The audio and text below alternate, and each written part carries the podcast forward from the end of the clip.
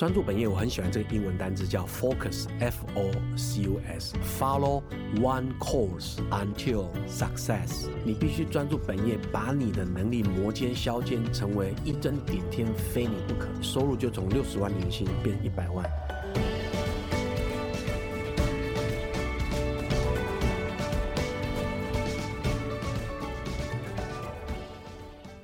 大家好，欢迎来到哈佛人物面对面单元。本周的主题呢是现代人应该要具备的基本财报力哈。因为现在快过年了嘛，今天呢我们播出的时间刚好是小年夜哈，所以大家荷包应该多了一些些年终奖金哈。想说二零二三年要怎么样投资理财，可能有在想这个哈。另外一方面就是说，各大预测都显示说，二零二三年对企业而言不是一个很好的年，至少上半年是不好的哈。所以如果你也在企业服务或你是企业的主管啊，或者是负责人的话，你大概也很伤脑筋。就今年我们公司的财务呢，应该要怎么样的规划哈？如果有投资，又应该要怎么的处理哈？所以我们就特别呢，在这一周呢，过年前呢，来谈谈理财或财务这件事情哈。那今天的人物面对面呢，真的也邀请到这一方面的权威哦，人称 MJ 老师的林明章林老师哈。那 MJ 老师呢，大家都叫你 MJ 嘛哈。是。所以我今天呢，就先邀请到 MJ 来上我们的。节目现场，那我先请老师来跟听众打个招呼。社长好，哈佛商业评论的听众朋友，大家好，祝大家新年快乐，兔年行大运。是，我是 MJ 李明章。是，那 MJ 老师呢，可以说是非常精彩的人生哦。他现在坐在我面前，其实还非常的年轻哦，壮年还在壮年。但是老师呢，哇，数一数他的资历呢，真的是写好几个杠。正式访问老师之前呢，先帮听众呢解析一下老师的背景哈。老师是一个创业家。连续创业家哈，所以他刚刚来我们这个录音室呢，还带了一些生计的产品哈，所以他他是呃科技啊、网络啊、美妆平台有创这一方面的业哈，没错啊。同时呢，你也曾经是高阶上班族哈，是就是大公司的海外业务的主管，也派驻在欧洲好几年哈，所以这是你另外一个斜杠。第三个呢是说你实际上是当红的财务课程的老师哈，哪里哪里？我看你的资历两岸三地啊，三百多家公司你都去当过讲师哈。那现在当然还是畅销书作者，你有写这个用生活常识就能看懂的财务报表，不懂财报也能轻松选出这个绩优股哈，这两本书都相当畅销，还有一本是跟儿子合著的哈，没错。给比较青少年看的哈，但是最后最后这一点是最重要。老师呢也是现在我们可以说这个线上课程之王哦。哦，大家的帮忙，谢谢大家。老师的超级数字力的线上课程，大概是现在全台湾线上课程啊卖最好的哈。可能破亿哦，我帮你算过了，真是破亿，这个破亿，谢谢大家。所以过年呢，如果各位听众无聊呢，手上有一点红包，哎，就就给他花下去，一万多块买个课程啊，来了解一下理财这件事情，或者是财务这件事情啊，了解自己的财报力。不过呢，在正式访问之前，还要再补充一下，老师也不是一帆风顺了哈，老师也破过产，没错，也一度很辛苦了哈。所以我们也要聊一聊，说，哎，老师怎么样在低潮的时候再爬。起来哈，不过我们今天呢，先聚焦在财务力、财报力这个。我先来问老师说，呃，老师的财报力、财务课这么受欢迎哈？刚刚有说你是很多企业的财务呃顾问老师很多，然后你有线上课程。那一个关键是说，把财务报表变成大白话啊，一般人听得懂的、看得懂的。那中翻中哈，就是什么叫损益表啊、呃资产负债表啊，这些听起来每个字都知道，可是好像都不懂哈。所以中翻中，中文还要翻译成为中文哈。所以我们。我们就从这里聊起，说老师怎么会有这个想法，要做财务报表大白话、中翻中，以及写书啊、啊开课啊这些，从这里聊起。OK，好，那其实财务这堂课其实是蛮意外的，因为当时我开了一家气管顾问公司，最主要是教策略跟销售，因为过去都是上市公司的呃业务主管，然后接触都是海外知名的企业品牌，所以我就觉得在他们身上学到很多。策略跟销售的一些 know how，所以来开这个公司。那但是在教学的过程中，其实有点挫折啦，因为学生都是中高阶主管，很认真，可是常常课后听到啊，老师你讲的很棒，可是在我们公司没有用啦，因为老板没来听，然后做决定又不是我们。那其实业务最大的价值就是。我满手烂牌，产品不是最好，价格不是最好，这就是叫呃业务存在的价值。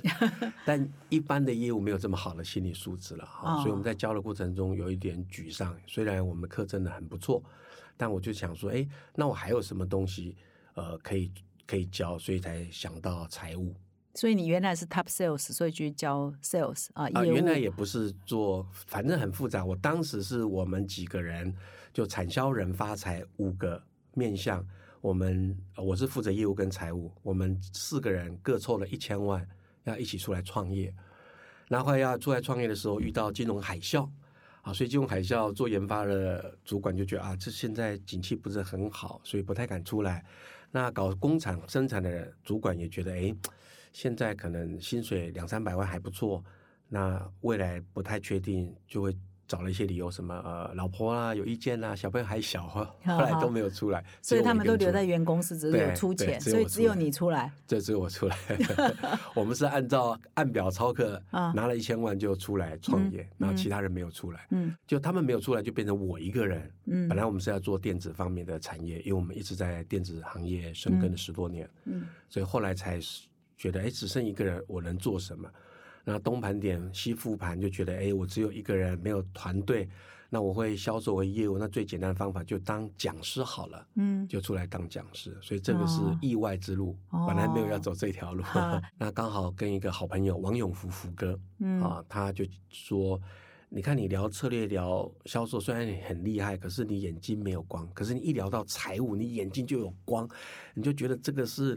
你的使命吧，所以他就鼓励我，那是不是要走这个行方向？哎，我听完觉得蛮特别的，所以想了一个晚上，我就通知团队，从即日起把所有策略课程、销售课程全部推掉，我要闭关半年。所以我们就把所有课程推掉，然后公司半年都没有收入。那你已经有同事了，那个时候已经已经有三个同事，所以我们团队小小的。你没有把它解散掉？没有没有没有没有，因为你都不开课啊。手上还有钱啊！哦哦，对对对，那这几人，那这三个人半年内干嘛？就配合我不断的研发教材。哦，对对对，然后才后来才走到超级数字力这个领域。哦，所以二零一二年公司转型为超级数字力，对对，这家公司。当时我觉得就像创业一样，你同时做三件事、四件事是不会成功的。就像你打球，你到底要打篮球、橄榄球、羽球还是桌球？虽然是运动类，你不可能同时打四种球。那创业也是一样。所以我是业务个性，也是创业家个性。既然要做，我们就 all in，就把其他东西停下来，然后调整脚步，然后再研发超级数字力这样。所以你就把公司转型为超级数字力，所以那三个人就每天陪你。啊，研发教材为什么？为什么福哥哈，你的好朋友说你讲到财务就眼睛会发光？现在呢，各位听众，那个我们 M J 老师的眼睛也是在发光，我 坐在我面前也是眼睛在发光。为什么？我听说你一出社会其实赔的惨惨惨的，对，赔的惨惨惨，对，是投资里这一段可不可以讲一下？你一度破产跟投资也是有关，对不对？当时我在我读的是东海大学气管系，主修是财务，所以我们我当时。的财务教授是中联货运董事长陈志珍陈老师，他是伯克莱的教授，回到台湾来教书。听说我是他教书十多年来少数学生，他边推导公式，我可以现场跟他讲，包教授这个写错了，因为推不回去。哦，然后我们也是全系前几名毕业，嗯，然后出社会可能跟运气新手运气啦，我们从手上不到十万块，然后玩股票。就一路赚到上千万哦，那时候才几岁啊？那时候是民国八十六到八十八年这段期间，因为股市很好，人人都是股王。民国还是民国？民国，民国八十六。OK，那刚好都是景气非常好的时候，所以我误判以为自己很厉害，所以就呃赚了那么多钱，然后就听到朋友说：“哇，你这个不太行吧？你一天才输赢一二十万，我一个晚上就赚五十万一百万。”我就好奇问：“哎，你在玩什么？”他玩期货。哦，那玩期货后来才知道哦，原来当时是那个香港地下赌盘，你可以自己开杠杆倍率，所以我们就好奇的投了十万进去，哎，可能隔了几天就变五十万，二十万下去，哎，隔了几天变一百万，所以我就觉得哇，这真是太厉害了。然后我们就投了几次都中，然后我就觉得哇，真的是我真的是股神，然后就一次 all in 就 all out。嗯，啊，这个就是跟赌博一样，第一次你小赌怡情都在赢钱，当你觉得很厉害、很顺风顺水的时候，一次 all in 就会发生很可怕的事情。当时就把赚来的几千万全部归零，还倒出银行一千两百六十万。然后，嗯，那那时候几几岁？那时候才二十八岁。哇，嗯所以你在二十八岁前就已经就暴起经历对暴落对经历是暴起暴落。哦，那你那后来我后来不是前年不是全台湾有一半的交易量都跟海有关嘛，嗯每个人都是航海王，对对对所以一下现在都变成潜水王一样，就杠杆过度。，OK 跟一模一模一样的事情，只是载体不一样，一直重复再重复啊，还就历史一直在重演，发生在嗯不同的人身上。所以那一件事情给你后来最大的影响是什么？啊，其实那时候跌倒，我很自责啦。本来这么年轻就有上千万的财富，而且真的现金哦，然后跌倒又到处银行一千两百六十万，这个时候我的理性脑就数字脑就开始动起来了。当时我的第一份工作是一万八千五百块收入哦，那假设我一个月可以存三万块。那我一年才十二个月三十六万，加年终奖金四万，才四十万。年哎，没有，这三十几年。哦，所以我就告诉自己，这次篓子捅太大，没救了。然后我大概半年就跟行尸走肉一样。然后我老婆就说：“你这个男人真没用。”我就说：“就没用啊，怎么样？”因为因为我的理性脑已经跟我讲，三十年才能够翻身。结果他就数落我，你看那我们那个学长姐到我们十届，然后后来干到副总，做到总经理，年薪几百万，我知道你做不到。那谁谁谁学长姐，然后比我们大五六届，然后现在做到协理、经理，哎，年薪两三百，我也知道你做不到。我说你到底要讲什么？他都说，他知道你做不到，对他都说我做不到。你不我说你生气啊到底要？讲什么？你是在鼓励我，还是要再刺激我？他说没有。你看我们一般的学长姐，只要认真工作五六年，年薪一百万是很容易的。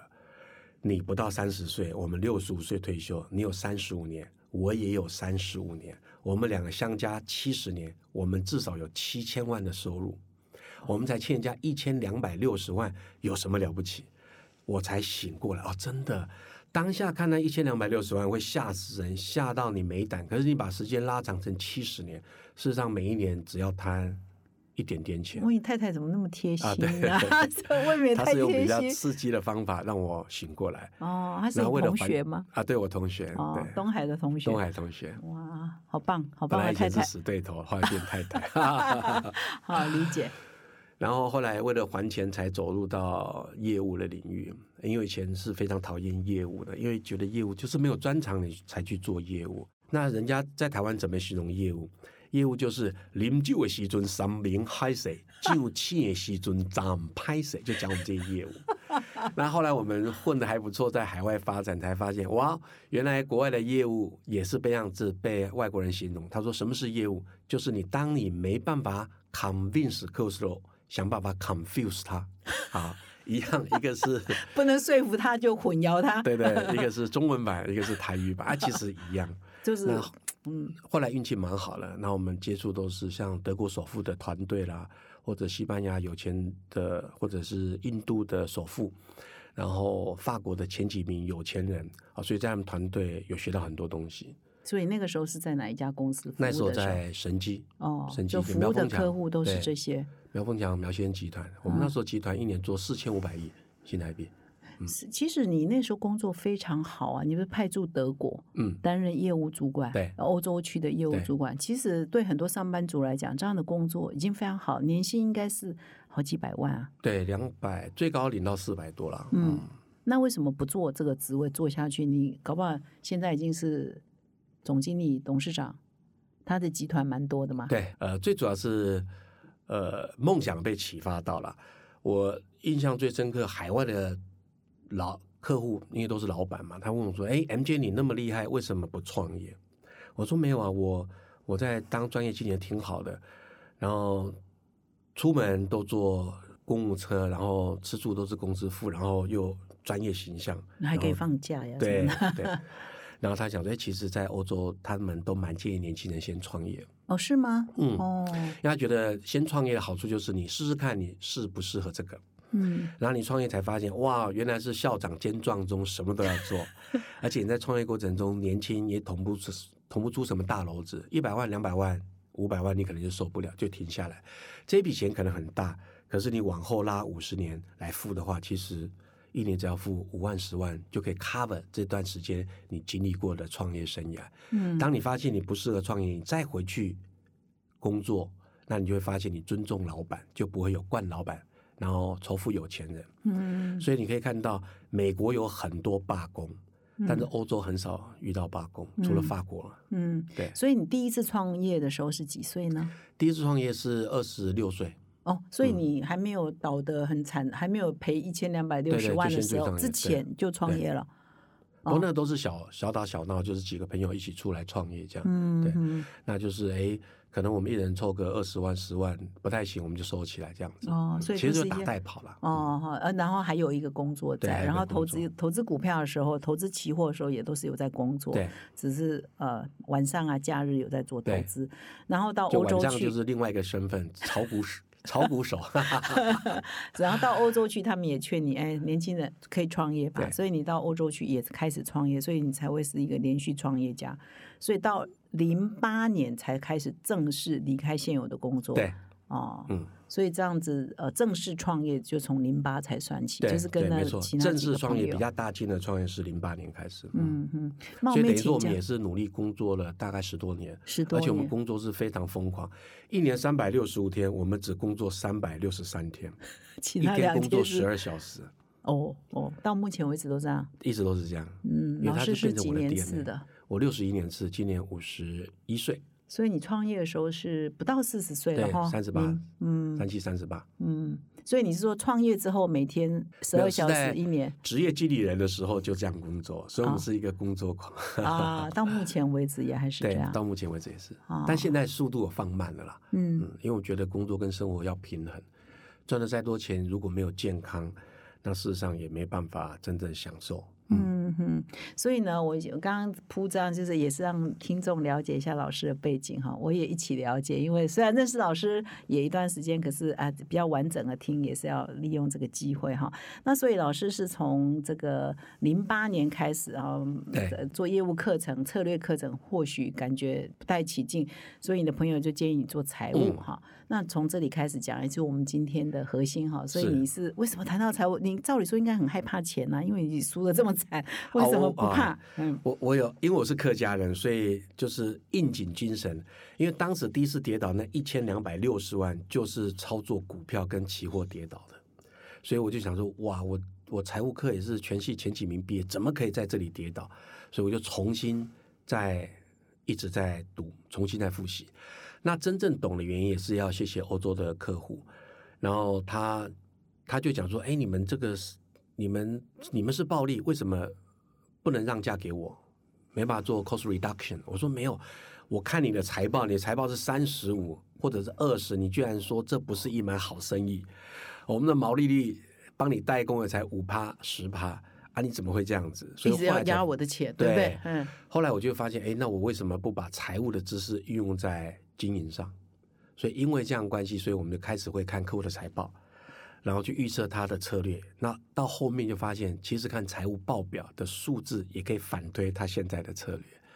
然后因缘机会这样子，又多训练了十年。嗯，所以怎么怎举个例，比如说你看他的财报，因为一般业务不会去看对方的财报，你是少数会去看对方的财报。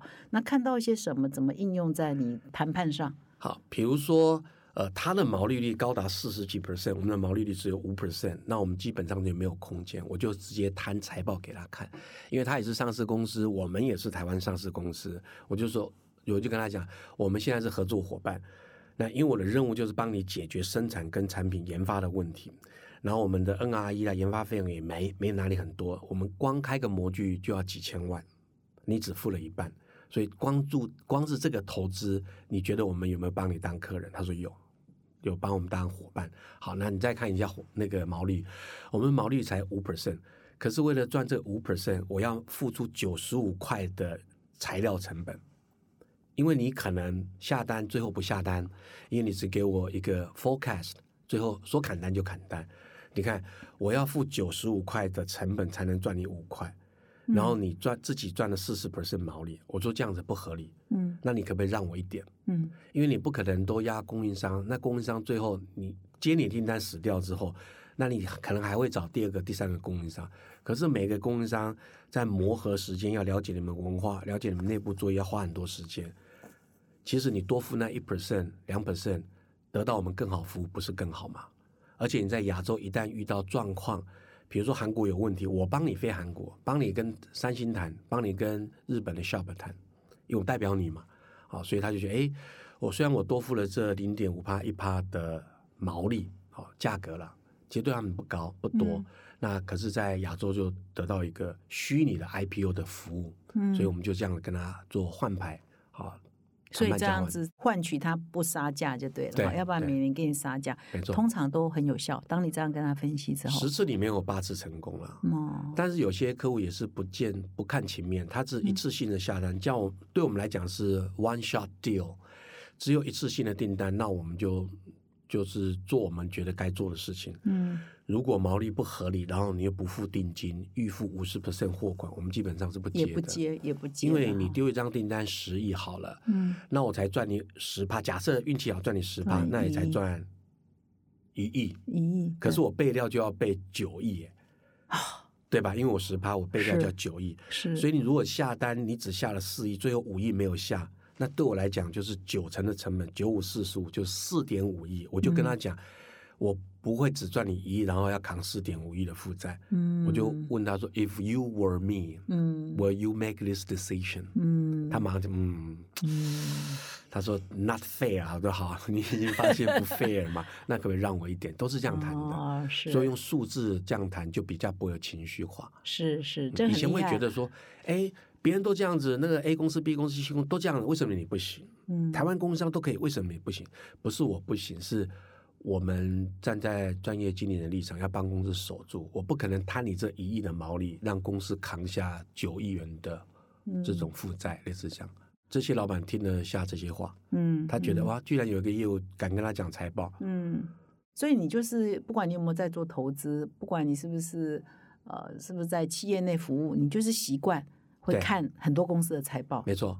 嗯所以看久了之后，就会有一点手感了。嗯那这手感就比如说，啊，你看久就发现哦，原来餐厅、餐饮服务、餐饮这种行业，就是开餐厅、房租、人事、水电占三分之一，啊，所以费用率三十三趴。嗯那费用率三十三趴，那它上面的毛利至少要三十五、四十、五十、六十才合理，最后才会赚钱嘛。嗯因为收入扣掉成本叫毛利，嗯毛利要扣掉我们的销管员，这个叫费用。嗯那你已经知道费用三十三趴，所以这样才会有利润。嗯类似这样哦，你就知道哦，原来这个行业是这样。嗯嗯，所以这个又是又回到前面之前的共享经济，为什么 Uber 或 f o o Panda 它会跟所有的店家要四十趴的服务费？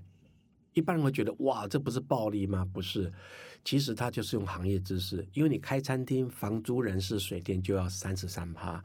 那 Uber 跟 f o o Panda 他们就跟客户讲说，你不要，你就专注你的产品研发，做好吃的产品就可以。那如果这费用不用出，我帮你出，你用哦才付，只要付四十趴，跟你自己开店一样，嗯类似这样。所以你看哦，嗯比如说你朋友要找你开餐厅，他就跟你讲，哇，这个餐厅特别好，因为我会做意式异国料理。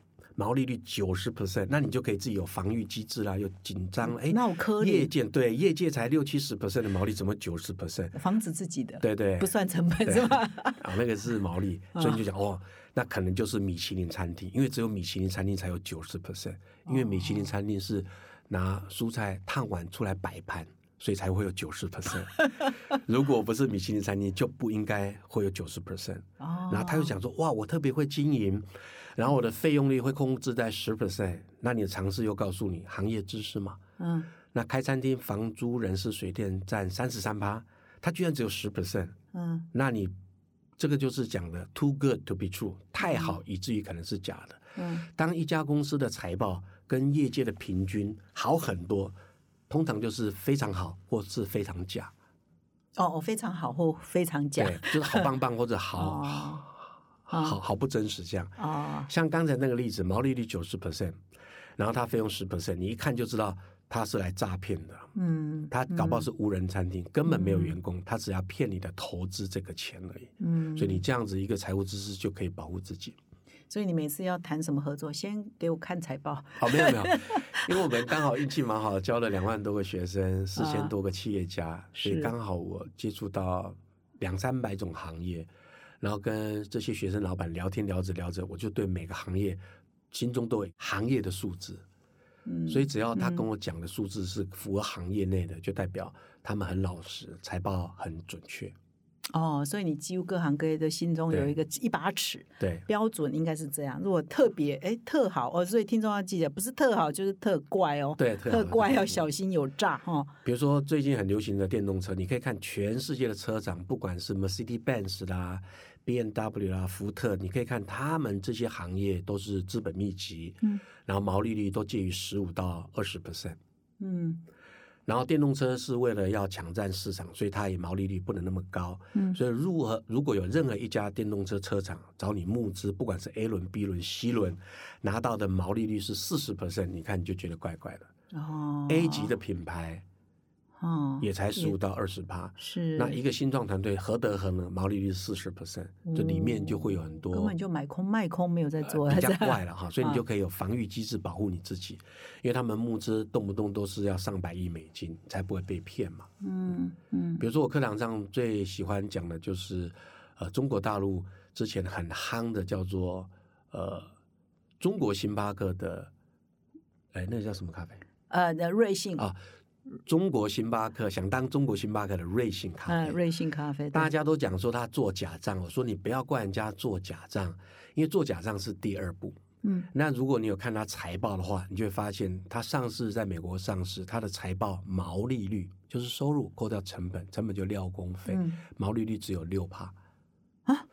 如果毛利率真实的数字就是六趴，如果只有六趴，那你靠什么赚钱？就是靠财务游戏，它不是靠本业赚钱。嗯，所以后面做假账，那个是第二步。第一步你已经看到它财报，它毛利率只有六，只有六趴的后面的水刚才不是讲说开餐厅房租人是九对要点三三分之一吗？，对六趴扣掉三十三趴的费用率是不会赚钱的。对啊，啊那你要投它，那你你就知道你在投机，哦不是在投资，是你是投一个梦想，一个情怀。哦，可是到美国去上市，那么多专家在看，对也看不懂哦。诶因为大家在跟风嘛，哦，所以你要少数你要保持理性。嗯我们有学生投了好几百万，哦，我说哇你怎么投那么多？他说老师不是，我们还投了美金呢。好 几百万了吗？反正我在学生老板身上听到很多故事，挺有趣。啊，再次证明台湾真的很有钱。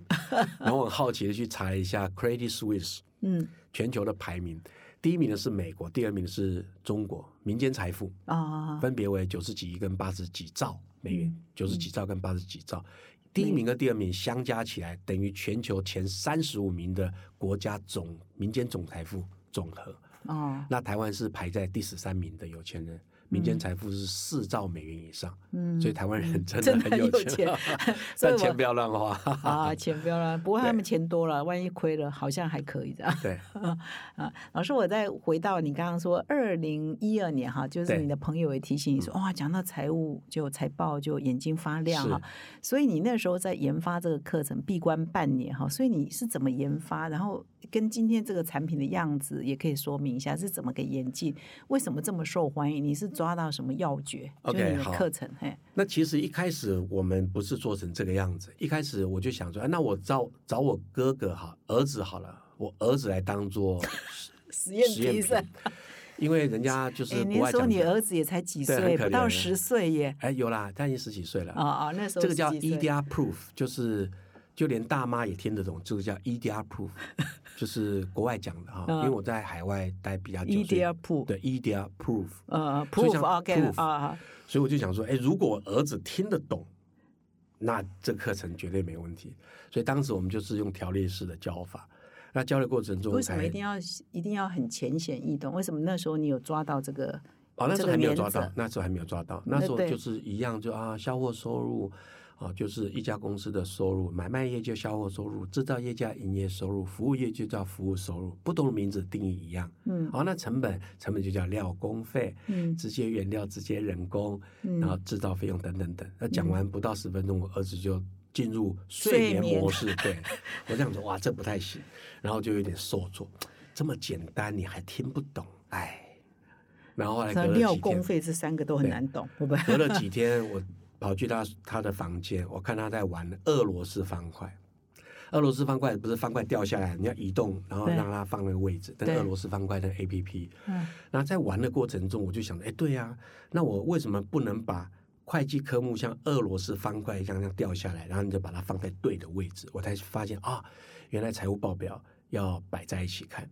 好，我先讲一下，前面有一个前提，就是之前不是跌倒吗？嗯，然后我重新再打掉重练，才发现财务报表要三张一起一起看，所以当时还在职业经理人时代就有立体模型的概念。三张是指呃，三张报表，第一张就是损益表，嗯讲真大白话就是说这是不是一门好生意？嗯损益表，嗯嗯资产负债表就叫做呃你那个你现金多不多，然后能够活多久，好，就是经营能力的概念。现金有没有多于负债哈？对，现金多于负债这样好。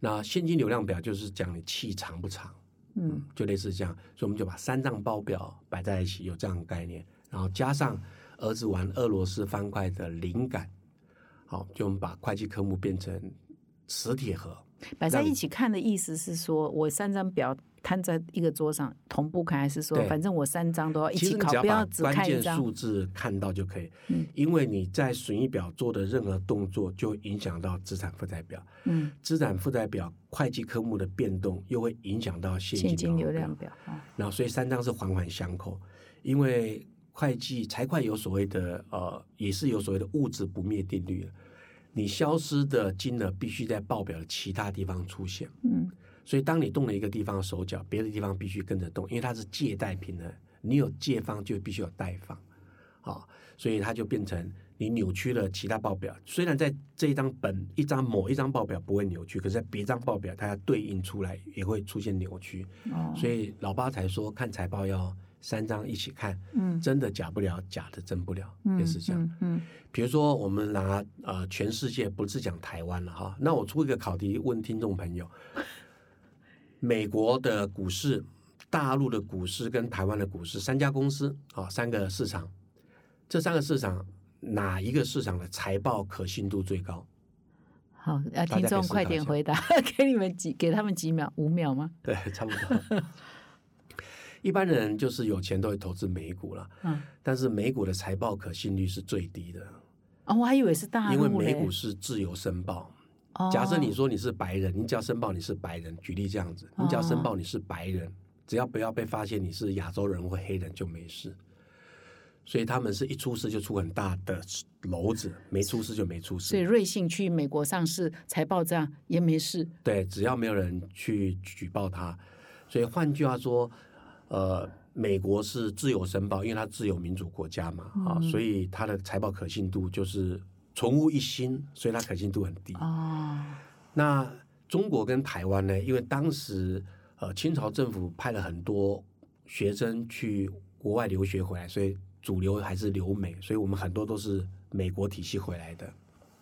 我们的体系都是美国回来，就是因为从清朝就留下来是，所以这些人就看到这些问题，嗯所以我们都是审核制，都有专家审核。这个财报看起来怪怪，这个怪怪的不行哦，内部交易太多不行，不让它上市。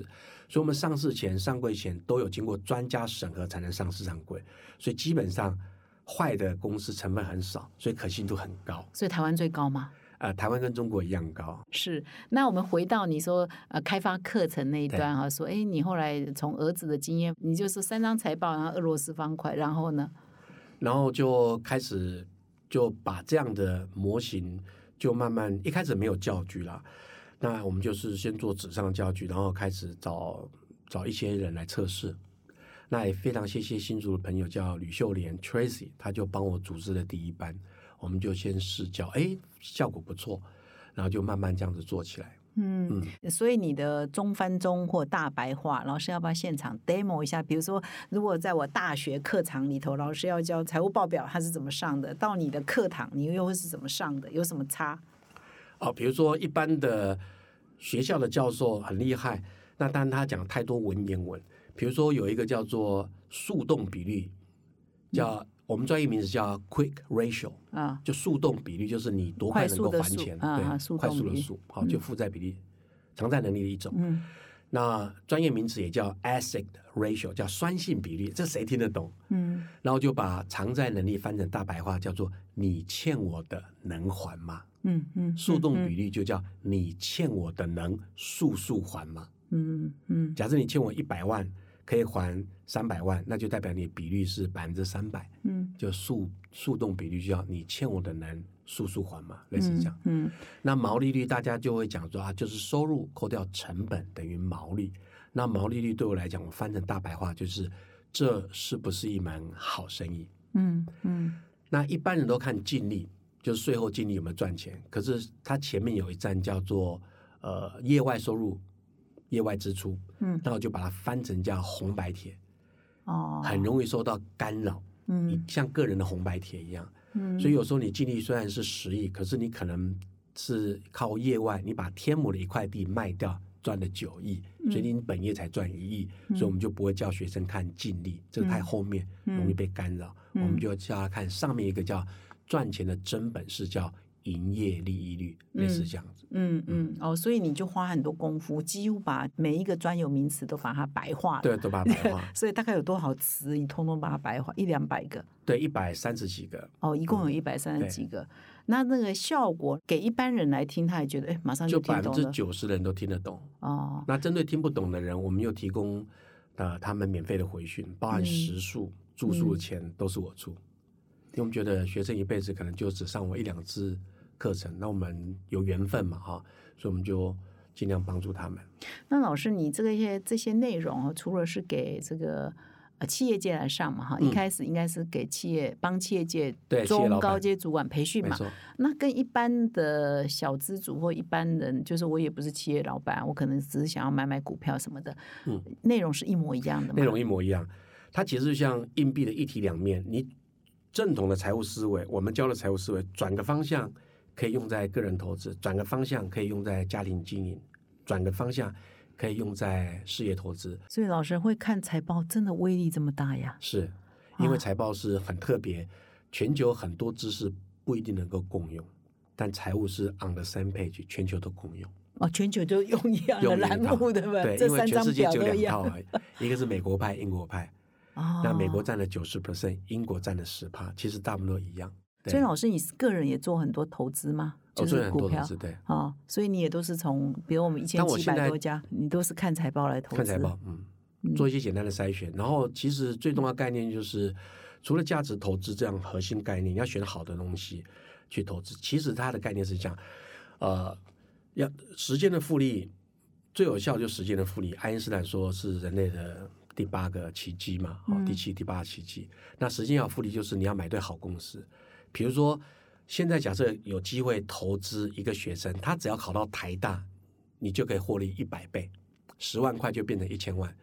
请问各位听众，你要投资建中、北大、竹中、板中，还是中一中、南一中的学生，几率大吧？还是你要投一些名不经传的三中的小学、三中的中学？嗯，你要投哪里？当然是投名校啊。对啊，名校的学生考到台大的几率大，嗯所以看财报其实就是帮助你人生事业做成功与胜算大的事。嗯嗯。你确实投资山里面叫做 MJ 国中，好、实验国中好了，那他考到台大的几率，高中考到台大的几率很小很小，因为第一个他可能是黑马，但是有可能是全军覆没，嗯。因为实实验小学他可能是要去国外读书，他的目的不是要考台大，哦，对，哦一样的概念，所以财报就可以让你知道一个学生的程度。那再来一个就是，你唯有知道学生的程度，或者是你那家公司的程度，你种下去就像种子，十年、二十年之后，它才能成为参天大木、大树。嗯你不可能不看财报，然后你去年种了元宇宙，你看现在没有在谈元宇宙，你又要再转型了。嗯那上一次流行的是航海王，那你又投航海王，所以你每一次都跟风，就好像你种了种子又拔起来啊，这次航那个呃航海王没有种，又把种子拔出来，因为种子拔出来你资金才能出来嘛，你又种了元宇宙，元宇宙没种，你又拔起来，下一次又种了 ESG 联名宇宙，类似这样，你永远都在都在跟风。所以像 M J 老师，像去年航海王热的时候，你要怎么保持冷静呢？你的做法跟别人有不一样？我做法就跟学生讲，你去看一下财报，你看到财报，他们的毛利率还没有疫情来的时候，毛利率是三到五趴但费用率是高达六七趴，所以你扣完，事实上他们连续几年都是小赚小亏的情况下，而且其中有一家负债还高，负债率高于百分之八十。嗯所以换句话说，如果没有疫情来，那家公司应该在这两三年就要破产了，因为疫情难、缺柜，然后人工又少，然后塞港等等等因素，让这这些有利因素让它一飞冲天。所以这也不能呃，也也要祝福他啦，因为十年河东，十年河西，他在这个行业已经苦蹲了十年都没被灭掉，现在一阵风吹他起来，他应该要过舒服几年，这是合理的。所以啊所以会投资，所以易老师你也会投资？我不会，投资，因因为万一没有没有在疫情影响呢，嗯万一这个需求就掉下来，所以他又回到他原来行业的状况，嗯会掉的很快。嗯。那他行业本来就是赚合理的利润，可是这样老师就没有赚到这一波。我不会因为这去赚，但是很多人受到受伤。哦哦哦哦哦，那我们在别的地方投资稳健，还是有赚钱。哦，所以所以等于说，我们很鼓励大家，即使你知道航海王、钢铁王很想去，可以，那就是维持人性，叫小赌怡情，大赌伤身。所以你可以把你的资产十五 percent 拿来冲锋陷阵，嗯，短进去跟风短出，对，元宇宙嗯啦、航海王都可以十五 percent，因为你受伤你不会受影响。然后八十五 percent 还是要专注本业，嗯就是保守安分，看财报好的公司。嗯所以我们在投资过程中也有也会投机啊，我也投资了很多虚拟币，然后曾经虚拟币也身价很很吓人，但我知道它是投机啦，嗯，所以后来就归零剩下两亿，拿两亿失忆跟回忆。啊，我们我们是不会我紧张还以为你，赚了两亿呢。我们投了一百万人民币，然后最后都归零。不过人生就这样，哦，但是那个是我可控的部分，所以其实财报一直要跟大家分享，就是你一旦懂财报，你就知道这一笔钱你在投机，那投机就会有大好或大坏，所以你只要真的是大坏出现，你能扛，然后谈笑风生，哦，这个就是你能承受的风险。所以我看人觉得赔了就赔了，没关系。好我们本来就是想说，哎，看看这个币可以涨成多大。这是我的十五趴哈，所以你都会设定十五趴当做你的冲锋陷阵区，啊，对没赔了也就算了，所以一点都不会呃心等，反正当做实验也好，当做体验也好。对，嗯，老师，你有一本书啊，叫《不懂财报也能轻松选出赚钱绩优股》。可是刚刚老师讲了，还是要看财财报啊，所以怎么可能不懂财报也能选出轻松绩优股？不懂财报也能轻松选出绩优股，我们就把上课的核心的观念用大白话教你。啊、就是你可能不需要懂会计科目，可是你一、你会自己问自己，这家公司这是不是一门好生意？嗯，嗯天塌下来能活吗？活多久？就是现金存量，赚的钱真的有进到公司来吗？这个叫现金流量。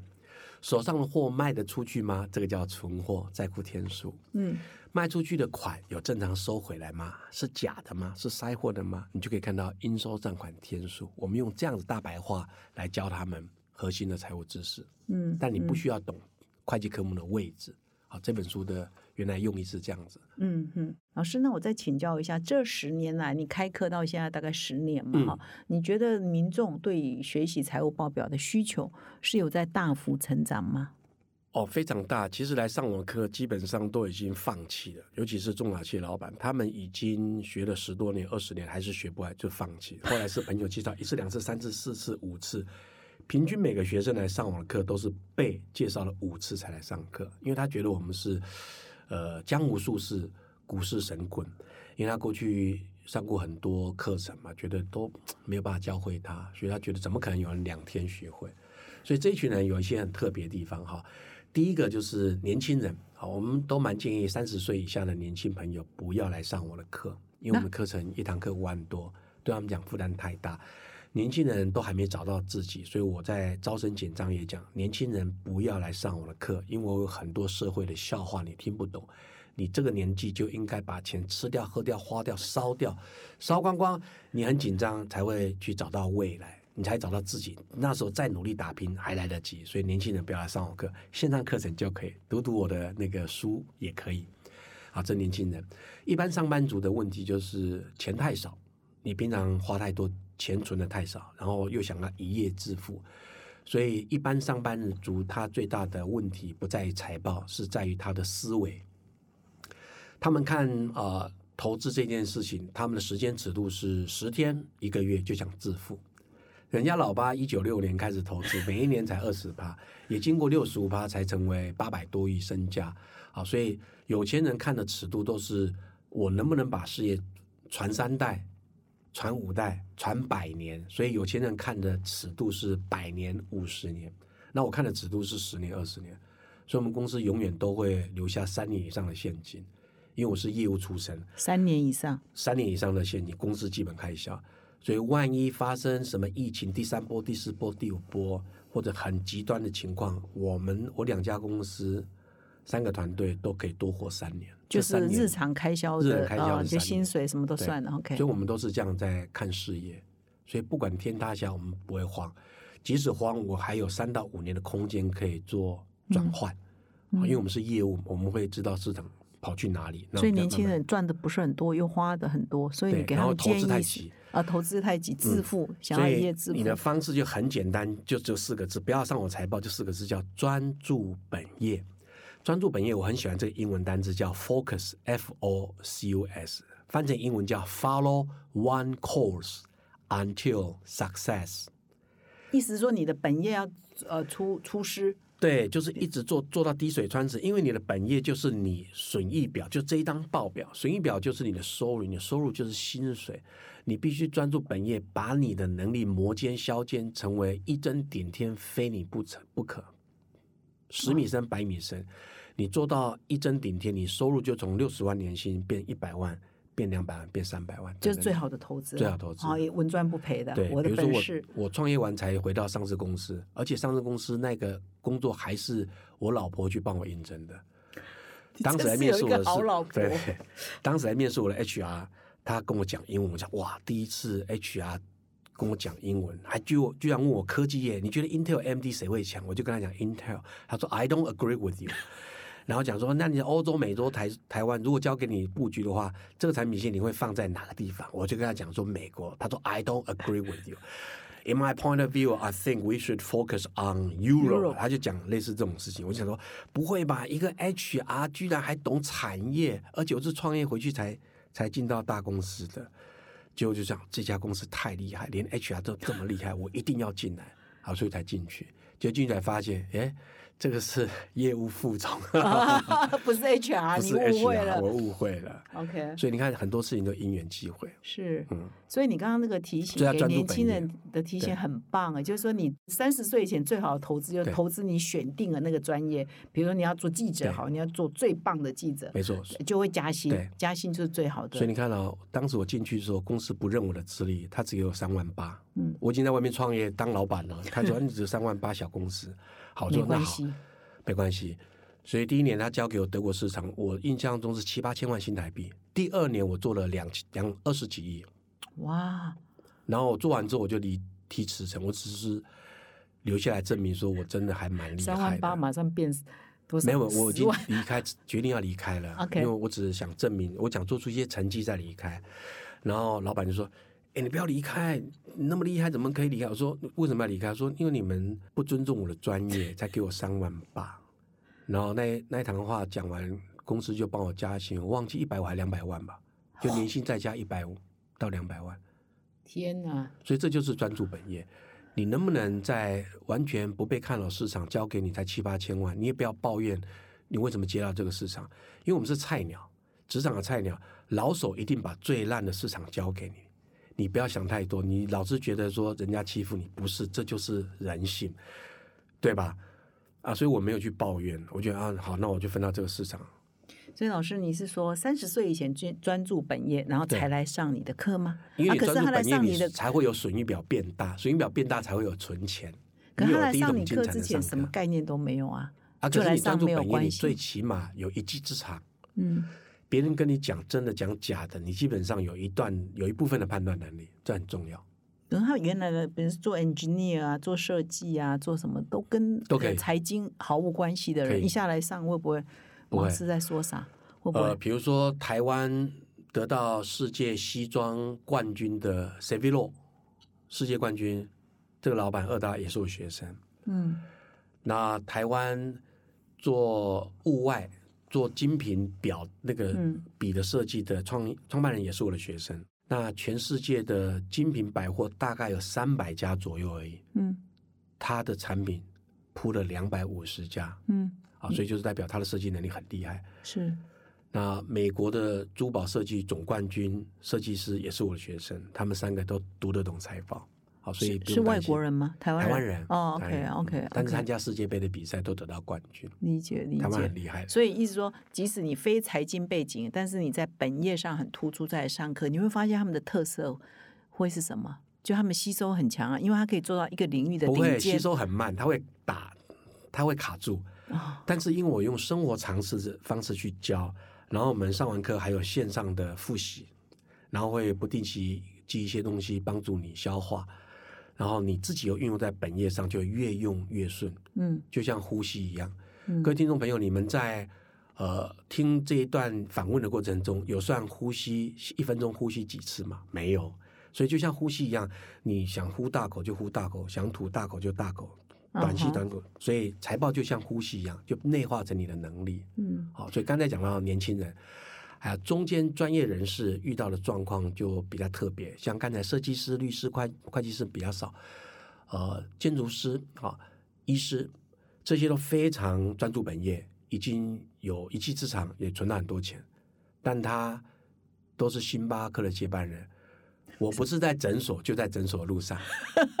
就是都是过劳，只知道啊工作而已。所以他没有生活常识，就像刚才我们讲开餐厅，房租人事水电占三分之一，所以他常常做错一件事情，一辈子辛辛苦苦赚来钱交给不认识的人帮你理财，嗯所以你一旦把钱交给银行，所以银行理专会叫你买南非币，所以就受伤了。那老师会发现说，你教学生教这么久，大家常常有的迷思是什么？误解是什么？有关于财报看错的，或者是常犯的错误有哪些？哦，采访做就是年轻人，如果三大报表摆在一起看的话，呃，第一张叫赚不赚钱损益表，第二张叫资产负债表，第三个叫现金流量表。年轻人犯的错就是手上没有损益表，嗯因为你本业你要收入嘛，扣掉你的成本，年轻人成本就时间，那扣掉你食衣住行娱乐的费用，才会有净利。净利就是每一年存下多少钱，所以年轻人就就没有看自己的损益表，这么小，你居然想致富，你没有种子怎么可能会致富？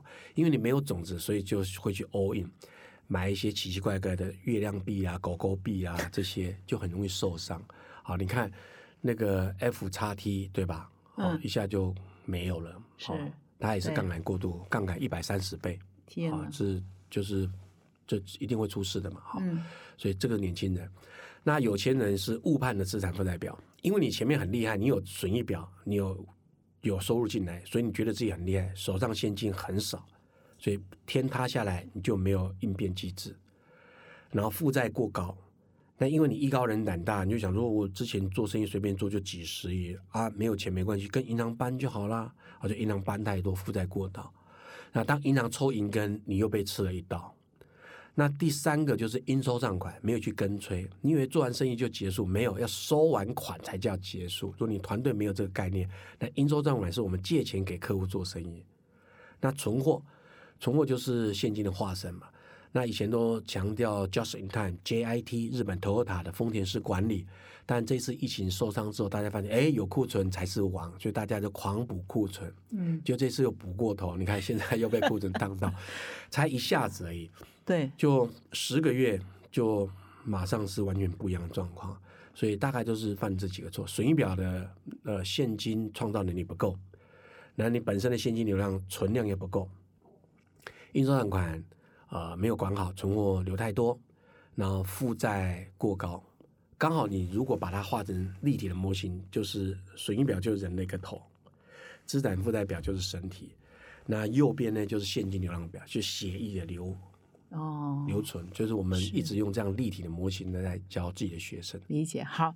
那现在呢，再过明天啊，明天后天就除夕了哈。那所以呢，农历过年哈，是不是看财 学财报的好时机的？要要利用过年做什么？或者老师过年有没有特别？还是就是啥也不做，就是休息？啊，对，过年蛮建议大蛮建议大家好好休息，多陪陪家人。啊，因为二零二二年大家很辛苦，然后订单很旺畅，那突然最后三个月突然 戛然而止哈，所以上上下下很紧张。其实多陪陪家人才是最好的，因为我们都在追求人生的精彩。